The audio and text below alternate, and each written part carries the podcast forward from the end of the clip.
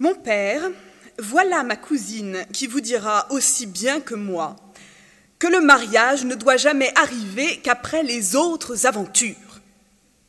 Il faut qu'un amant, pour être agréable, sache débiter les beaux sentiments, pousser le doux, le tendre et le passionné, et que sa recherche soit dans les formes.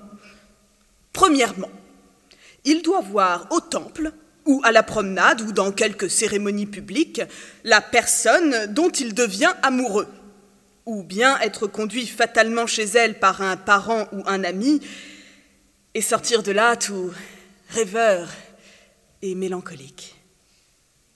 Il cache un temps sa passion à l'objet aimé, et cependant lui rend plusieurs visites où l'on ne manque jamais de mettre sur le tapis une question galante qui exerce les esprits de l'Assemblée.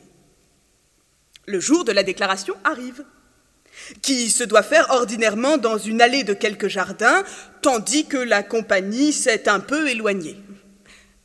Et cette déclaration est suivie d'un prompt-courroux qui paraît à notre rougeur et qui, pour un temps, bannit l'amant de notre présence. Ensuite, il trouve moyen de nous apaiser, de nous accoutumer insensiblement au discours de sa passion et de tirer de nous cet aveu qui fait tant de peine. Après cela viennent les aventures. Les rivaux qui se jettent à la traverse d'une inclination établie, les persécutions des pères, les jalousies conçues sur de fausses apparences, les plaintes, les désespoirs, les enlèvements. Et ce qui s'ensuit.